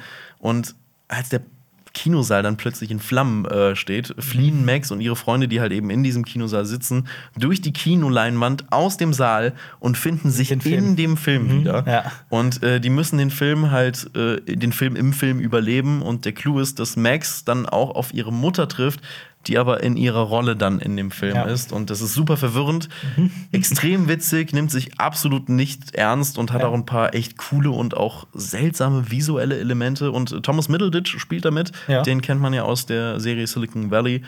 Und äh, den kann man für drei Euro überall leihen. Und ich finde, das ist, äh, ich finde, der macht super viel Spaß. Okay. Das klingt wie so eine Mischung aus Scream und Last Action Hero oder sowas. Genau, ja, also ja, doch, doch, doch, doch es, es hat schon sowas, ähm, aber du bist ja nicht so der größte Ich bin nicht der größte Scream-Fan. Ich Ja, du Ich finde, ich finde, es hat sich, dass diese, diese, dieser Meta- Meta-Horror-Aspekt hat sich, finde ich, innerhalb der Scream-Reihe relativ schnell abgenutzt. Ähm, ich war auch nicht so begeistert von Scream 5. Ich weiß, dass du den magst, ne? Ich habe mir gestern aber auch noch mal deine Kritik zu Scream 5 angeguckt und ich finde die herrlich witzig. Also. Ja? also, also wirklich. Ich, Aber das ist halt auch die Sache, ne? Also, das ist bei allen, das ist meine große Achillesferse, mein mangelndes Interesse, was diese elendig langen Horrorreihen angeht. Scream ist jetzt noch nicht mal ein schlimmes Beispiel. Ich meine, es gibt fünf Scream-Filme, aber äh, Ja, sind, ja, und so weiter und so ja. fort. Da hört es bei mir wirklich immer auf. Irgendwann ist einfach so mein, mein Geduldsfaden erreicht. Das- Das, habe ich bei allen Filmen. Das kann und ich- wenn dann bei Scream 5 oder sowas dann großes Marketing-Trara darum gemacht wird, ah, und die kehrt zurück und die kehrt zurück und die kehrt zurück. Ich sitze immer dann mir, ach, Leute, erzählt doch was Neues. ich, kann es, ich kann es wirklich sehr gut nachvollziehen. Ich finde, ich finde, das hast du ja auch in deiner Kritik eben sehr gut äh, ja, eben auch herausgearbeitet, dass ich trotzdem deine Perspektive sehr gut nachvollziehen kann. Also ich verstehe das voll, aber ich liebe Scream. Ich Mhm. liebe Scream wirklich. Ich finde, Scream 1 ist wirklich ein, ein, ein Meisterwerk. Ja, Würde ja. wür- würde ich, würde ich sogar so weit Fall. gehen, Ohne weil ich finde, ja. das hat, äh, also es hat eine der grandiosesten Anfangsszenen überhaupt. Mhm. Und Und es hat einfach dieses Slasher-Genre einfach komplett auf so ein neues Level gehebt, muss man Richtig, einfach mal und, sagen. und halt eben auch, Gehoben. es ist, ist auch eine Liebesgeschichte, finde ich, an, an, an, Ja. an, das, an das Horrorkino. Ähm, ja, und ähm, deswegen finde ich es ein bisschen besser, aber Und man muss dazu sagen, das Scream 6 Poster, das jetzt vor kurzem veröffentlicht wurde, das ist fantastisch. da wollte ich jetzt nämlich noch drauf hin, Sehr dass, schön, dass, ja. dass, dass, dass das Scream 6 Poster sieht nämlich echt cool aus, weil die haben so ein bisschen mit, mit dem äh, U-Bahn-Netz in New York gearbeitet. Und Also, das ist so ein U-Bahn-Plan, das Richtig, Poster. genau. Und das, und das bildet die Scream, äh, also das Ghostface. Äh, und Genau. das finde ich, recht cool. Und jede einzelne Linie, also jede Linie steht für einen der Filme und das klappert, die Stationen sind die einzelnen Mordopfer. Da habe Sodass, ich noch gar nicht drauf geachtet. Nee, sodass äh, tatsächlich wird in diesem Poster dann auch noch quasi jeder Film, zumindest was die Morde angeht, so nacherzählt. Oh, finde ich geil. Ja, es ist mega geil. Also dieses gesamte Poster ist einfach fantastisch.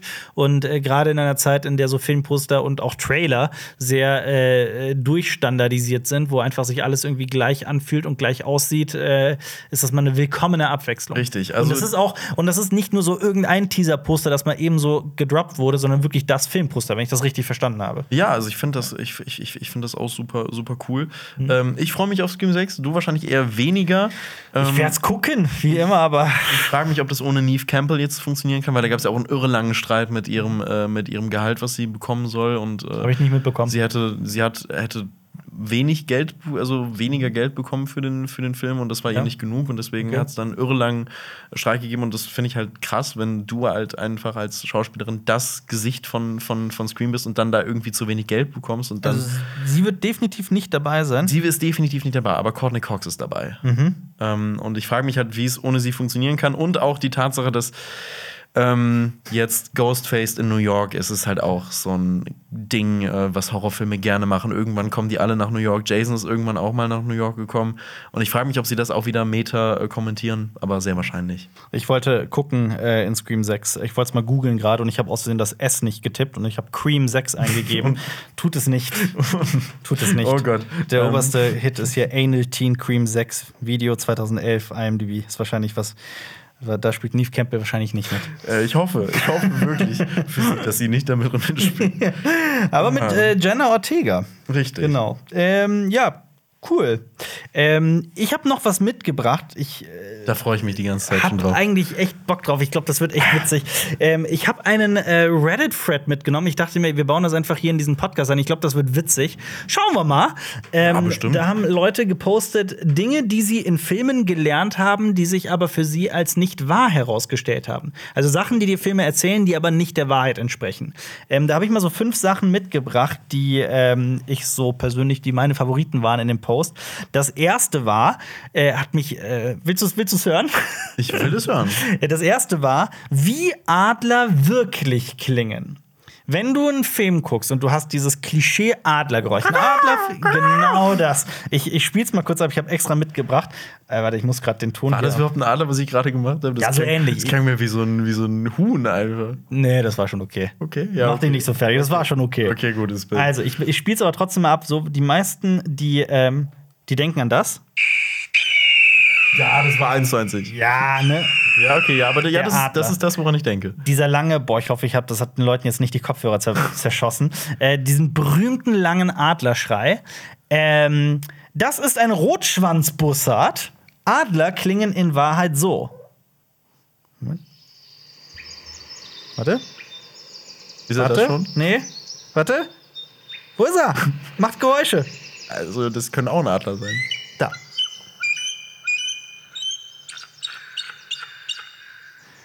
Also, die machen so klingen Adler.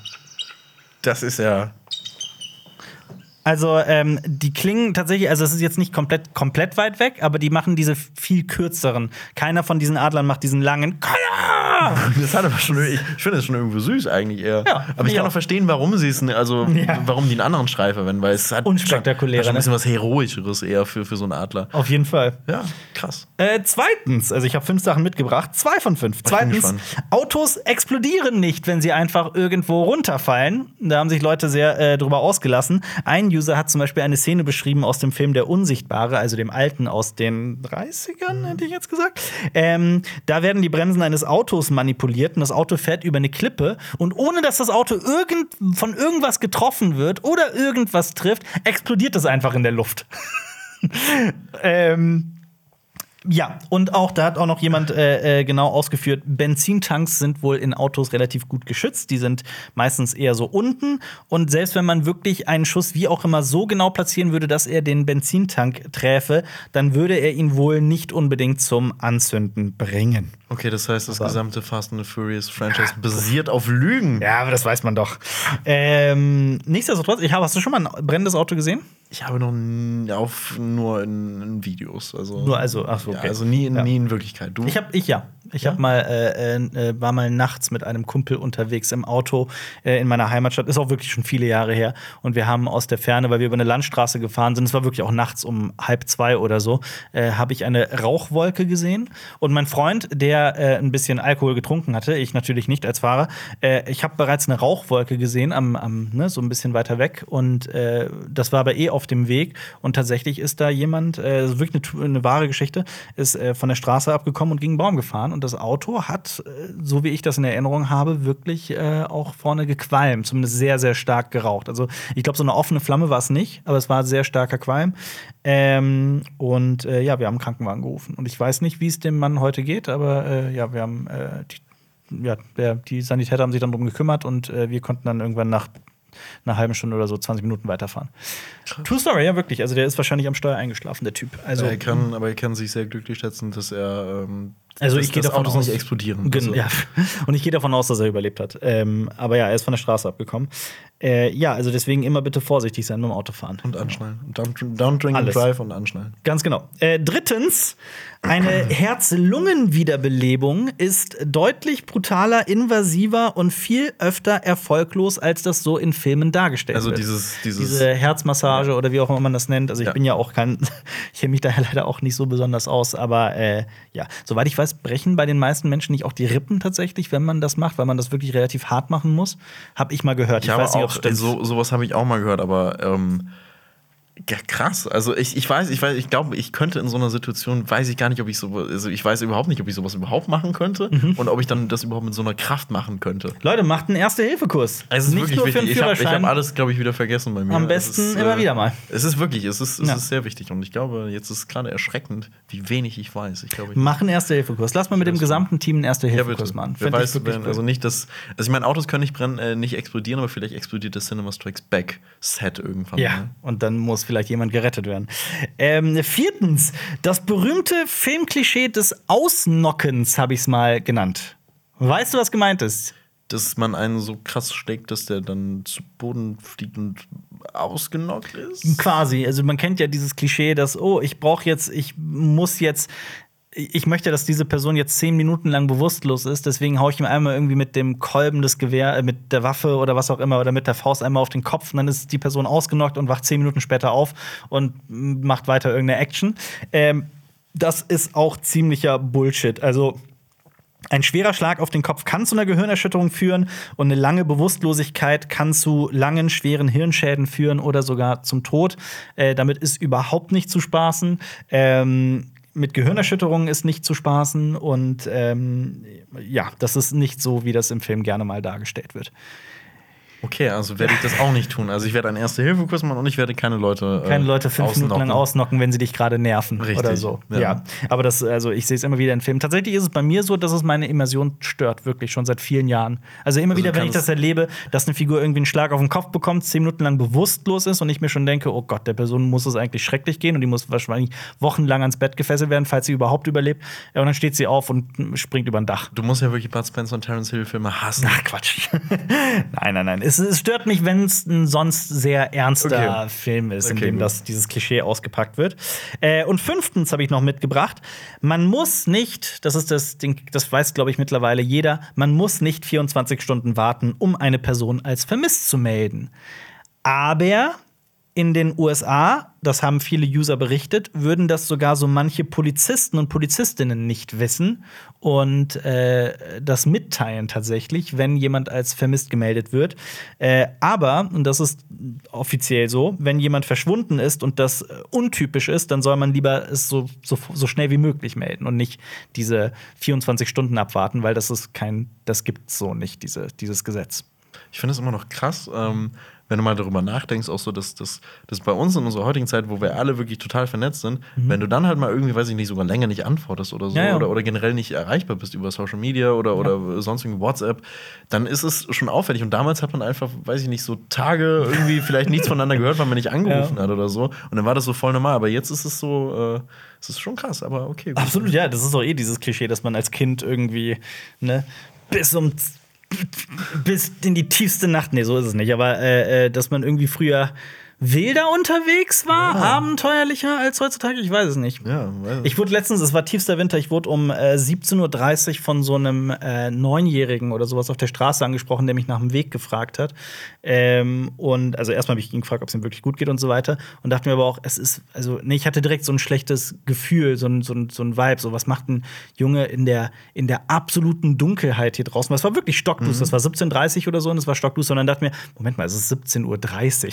Also ich war auch als Kind um 17.30 Uhr draußen. Und ja, aber ich habe trotzdem, aber er wollte keine Hilfe und wirkte alle, es wirkte alles okay. Es Okay, der war jetzt nicht okay. verängstigt Also, oder sowas. also, ja, dam damals hat man, äh, ist man noch lange unterwegs ge geblieben, ne? aber heute versucht man vom Sandmann dann doch zu Hause zu bleiben.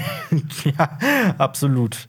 Schöne Schlussworte. Äh, danke, dass du da warst, Lenny. Ähm, Dass ich da sein durfte. Folgt uns auf Spotify. Vielen Dank fürs Zuhören und gebt uns eine gute Bewertung auf allen Plattformen. Das hilft uns nämlich sehr. Ähm, wir würden uns freuen, wenn ihr auch im Funkkosmos erhalten bleibt und weitere Podcasts von Funk hört. Zum Beispiel Deso, der Rapper, der zum IS ging. Ein sehr guter Podcast, habe ich mir sagen lassen. Ich habe ihn mir noch gar nicht angehört. Aber ja, äh, nächsten Freitag geht es natürlich weiter mit einer neuen Folge unseres Podcasts und äh, dann. Das war ein Podcast von Funk.